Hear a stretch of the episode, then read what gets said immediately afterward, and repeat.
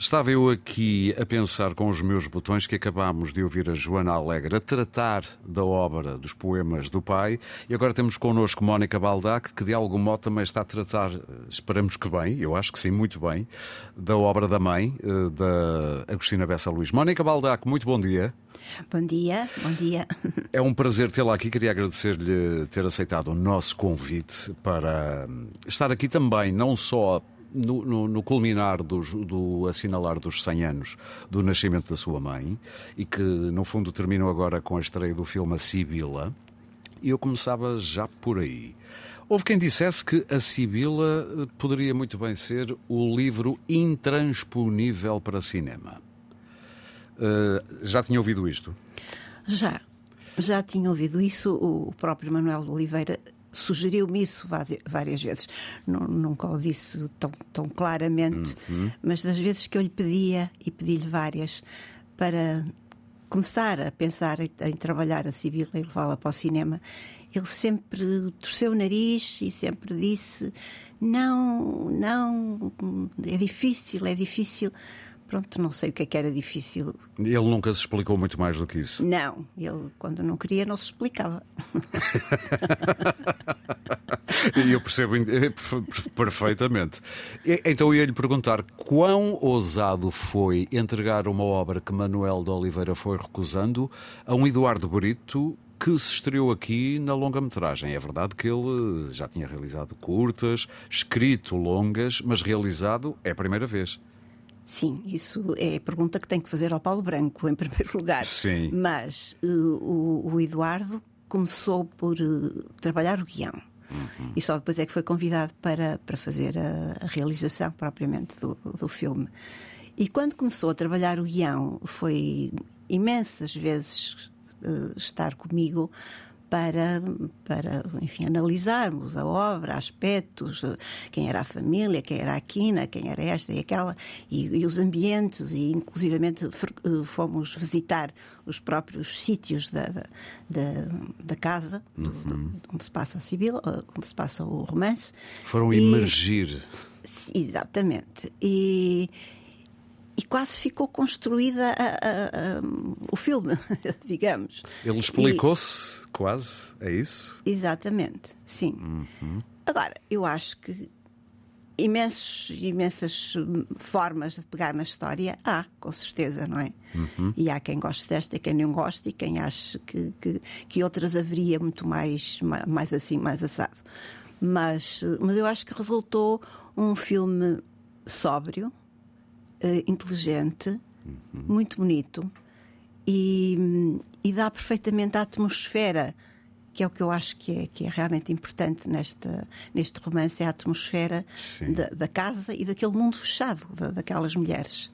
Sim, é, isso é curioso. Aliás, até é curioso, às vezes, há certas pessoas que põem a Agostina e a obra da Agostina num lugar de algum conservadorismo eu, por acaso, vejo-a completamente ao contrário. O papel das mulheres é importantíssimo, por exemplo, no, nos livros da, da, da Agostina. Não sei se concorda comigo, mas.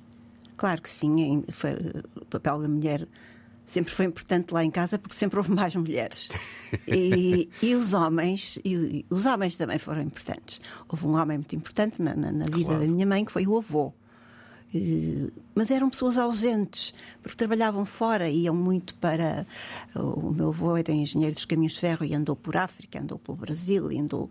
O meu avô, portanto, o pai da minha mãe, também foi um homem importante na vida da minha mãe, sobretudo como inspiração. Sim.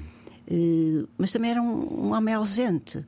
Todos eles, eu creio que todos eles, os que eu me lembro e conheci, eh, saíam Sim. de maneira que ficava tudo muito entregue às mulheres.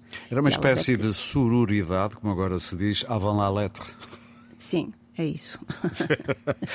Eu já ouvi a Mónica dizer que de todos os livros da sua mãe, os romances, eh, essencialmente, onde sentiu mais a mãe foi realmente na Sibila e, se bem me lembro, disse-o na, na, personagem Germa. Sim. Estou correto, não estou a citá-la mal. Está correto. Eu disse isso com certeza já há bastante tempo. Sim. Porque, entretanto, fui lendo outras, outras obras da minha ah, mãe. Então e, diga. E vejo-a noutras perfeitamente. Eu vejo-a metida em quase tudo. Eu acho que ela não, não resistia a, a interferir e a estar presente. Sim. Mas na Sibila, claramente, a Germa é, é a Agostina, ela sempre nunca o negou também.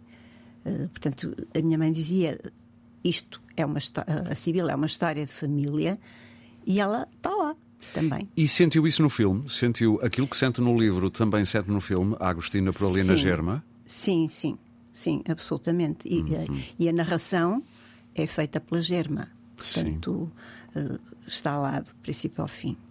Gostou do filme? Eu sei que é uma pergunta que a põe numa situação um bocado complicada, mas uh, não, não, há nada a conhecer direto. nada me põe em situação complicada. Acho muito bem.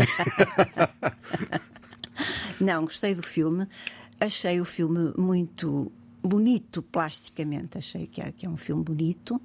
É um filme intemporal, porque não há, não, há, não há marcação de uma época. O livro tem quase 70 anos, não é? O, o livro tem quase 70 anos, mas uhum. ninguém diria. Pois é isso que eu estava a pensar, exatamente. Não, porque, porque realmente o, o filme, o, o livro e o, e o filme vivem muito da palavra. E, e, isso está lá, está, está no filme. Toda a narração eh, resulta de transposições do, do, do texto do, do, livro. E hum, perguntava-me se eu gostei do filme. Sim, eu acho que é muito bonito. Um, a Maria João entrou no papel fantasticamente bem. Eu acho que realmente foi, um, foi muito, muito perspicaz a perceber a, a Quina. Um, a Joana também, também está muito bem no papel de Germa. De modo geral, estão todos bem. Estão muito todos bem. bem. e muito contidos, muito contidos e, e concentrados. Nós temos muito esta tendência, é quase, é uma, diria que é um impulso humano de metermos as coisas e as pessoas e as obras em categorias, em gavetas na nossa cabeça. Também é um clichê dizer-se que, e como todos os clichês são quase sempre verdadeiros, não é? A Agostina é inclassificável. Eu, aliás, até partilho isto consigo. Eu, na minha cabeça, tenho a Agostina numa categoria onde só está outra escritora, curiosamente, que é assim um fenómeno que são salvaguardadas as devidas diferenças, mas é também um fenómeno único, tal como a Agostina foi, que é a Yursenar, a Marguerite Yursenar. Eu, aliás, eh, sempre idealizei que conversa daria uma por estas duas frente a frente? Elas conversaram, de resto. Sim, é conversaram, verdade. mas eu não sei o que é que disseram. Ninguém soube, pois não. Pois não, ninguém soube. Elas guardaram para si. Mas, mas é, concorda comigo que, isto, que a Agostina é inclassificável? Eu ou isto é um exagero? É, é inclassificável como escritora, inclassificável como ser humano, inclassificável como mãe. Uhum. Acho que sim que é completamente um, um ser, um ser estranho. Uh, comemorar 100 anos uh, da Agostina uh, leva-me a perguntar-lhe uma coisa, até porque a Mónica, para além de pintora, museóloga, escritora também, é guardiã da obra da mãe e, como sendo filha única, tem uma perspectiva também provavelmente muito, muito própria. Acha que nós, como país, como sociedade civil, como Estado, temos tratado bem desta memória? Hum, acho que sim. Quer dizer, também como é que haviam de tratar. Uhum. Eu acho que têm aparecido pessoas eh, perfeitamente à altura de, de, comentar e de perceber e de, e, de, e de dar a conhecer a obra da minha mãe. Um deles foi o Eduardo Prado Coelho, Outro uhum. foi o Eduardo Lourenço, dois Eduardos. Os dois Eduardos. Os dois o Eduardo Eduardos. Prado Coelho arriscou-se a classificar um pouco a tradição literária da mãe, não é? Sim, sim. Foi, foi talvez o único que se atreveu, não sei. Foi o único, foi, foi o único. É? Mas ele, ele, conhecia muitíssimo bem a minha mãe, muito bem, era uma pessoa realmente muito, muito inteligente, muito intuitiva e conheceu muito bem. Agora, o que é que mais há a fazer? Lê-la lê-la, é o que sempre a minha mãe dizia e o meu pai. É leitura opcional no, na, no secundário, salvo erro, não é? Não sei se ainda é. Olha, confesso que devia ter ido verificar isso e não fui. E eu também não estou Erro meu, sobre pois, isso. mas pronto. Mas durante uns tempos foi, pelo menos. Sim, isso foi. Uhum. Foi e mal, porque foi justamente com a, a Sibila, era, era, obra de, era uma obra de leitura obrigatória, eu sempre achei isso uh, sinistro porque uhum. realmente a Sibila é, é, para ser lida por uma pessoa mais velha, já com uma experiência de, de, de, entendimento, que com essas idades Claro. Não, não, não tem, não é possível. Às vezes é Pois, contraproducente, mas é. Completamente. Claro, e criam-se estes anticorpos e depois fica sempre com esta ideia, ui, Agostina é impossível, sempre. é indecifrável. Coisa Ainda assim do estilo. encontro já pessoas já de uma certa idade a dizer isso. Sim. Sim. Nunca mais leram nada. Ficaram, ficaram ali. Mónica, tendo estado a tratar, e como dizia há pouco, entretanto fui lendo outras coisas, hum, que surpresas é que tem tido? Agora que tem estado mais em contacto com a obra, e claro, por motivos óbvios, menos com a mãe. Tenho tido surpresas porque eu, eu lia sempre que a minha mãe acabava um romance, eu lia. E também estava sempre mais ou menos dentro da, da trama do, do romance que, que a minha mãe estava a escrever. Mas agora eh, é tudo muito diferente porque a minha mãe de- desapareceu, portanto não, não está ali para me dizer nada e eu estou absolutamente entregue à, àquilo que ela escreveu e disse e pensou. E sabe que se tornou um vício, verdadeiramente um vício, ler a Agostina. Porque Mas na sua cabeça é ler a mãe ou é ler a Agostina? é ler a Agostina. Isso é muito É curioso. ler a Agostina. E realmente tenho, tenho descoberto imensas coisas, imensas eh, coincidências, imensas eh, referências que, que eu agora reconheço e que sei que estiveram no, no percurso dela e que, que foram encontros e que foram, e que foram vidas eh, que ela partilhou com tanta gente e, e eu agora estou a reconhecer isso tudo nos romances. Ou seja, E- há uma revisão, no melhor sentido da palavra, é voltar a ver a É, mãe. Exatamente, é isso. Ok. É isso. Olha, para terminar, infelizmente nós estávamos a conversar aqui muito mais tempo porque estes minutos parcos que temos no magazine para um tema destes é sempre muito pouco. Mas eu soube há pouco que já tentou eh, convencer aqui a Antena 1, na volta na altura seria a RDP ainda, ainda não se chamava Antena 1, para fazer uma radionovela. E qual foi a resposta que teve? Foi, primeiro foi um espanto. Depois disseram isso, isso não dá nada, isso não dá nada. Já foi chão que deu uvas, não é? Sim, isso nem pensar.